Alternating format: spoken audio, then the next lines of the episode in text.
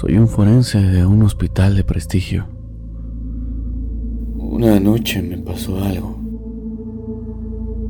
Eran las doce y media de la noche, cuando las luces se apagaron de repente.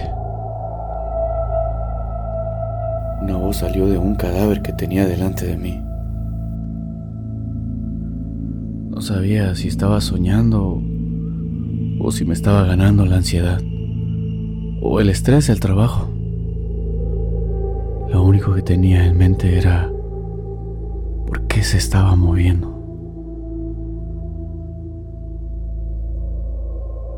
Si hace una hora había sacado todos sus órganos internos, mis dientes empezaron a temblar de repente. No podía creer lo que me estaba pasando.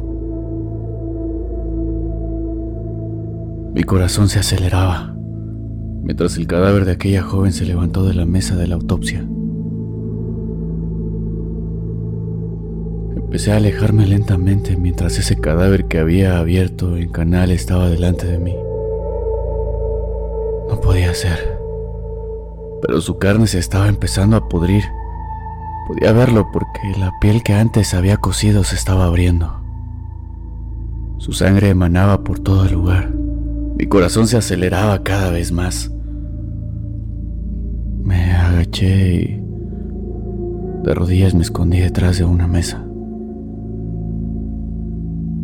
Mientras el cadáver de la joven iba dando pasos lentos hacia donde yo estaba.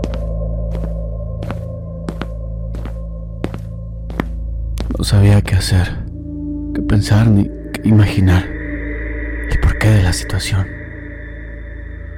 Solamente podía ver cómo se movía. De repente, todo quedó en silencio.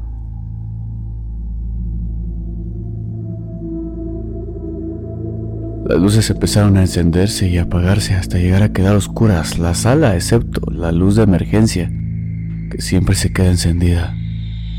Esto pasa cuando sucede alguna emergencia como por ejemplo el apagón que pasó.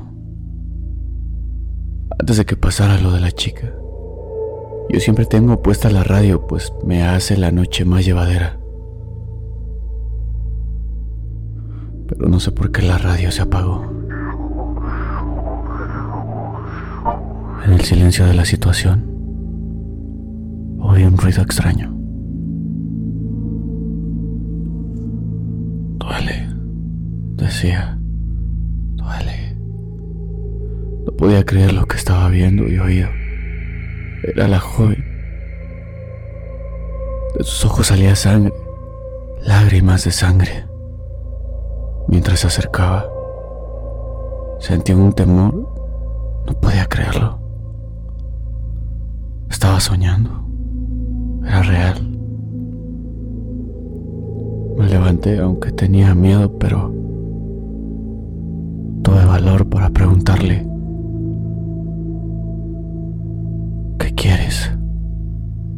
¿Quién eres?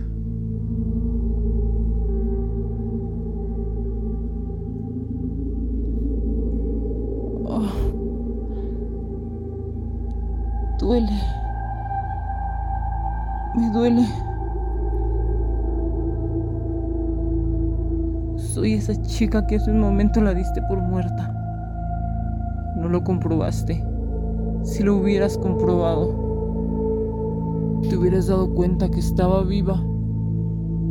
¿No se supone que eres médico? Me abriste en canal como si fuera un cerdo.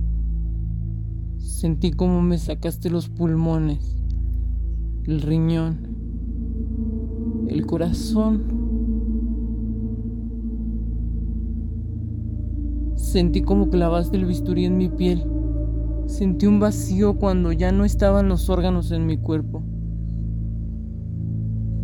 y me dolió.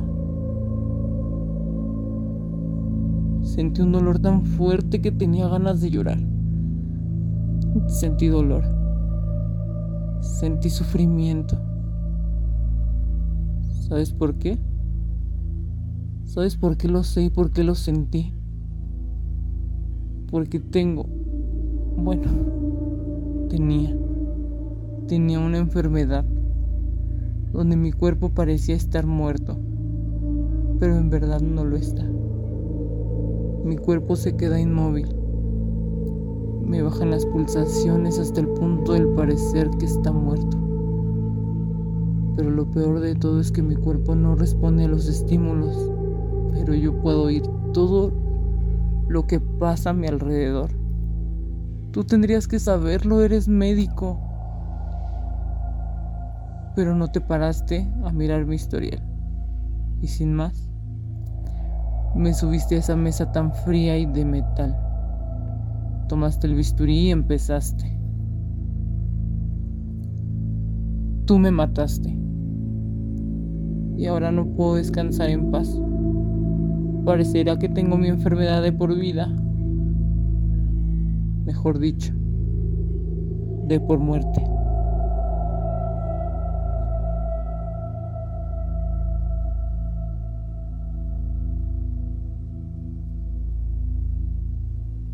En ese momento de mis ojos empezaron a salir gotas de lágrimas y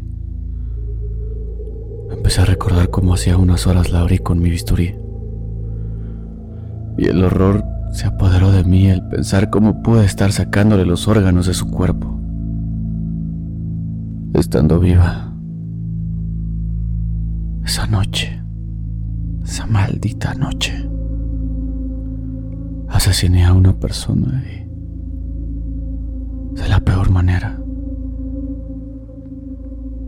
Desde ese día dejé el trabajo. Era un médico bueno, muy bueno.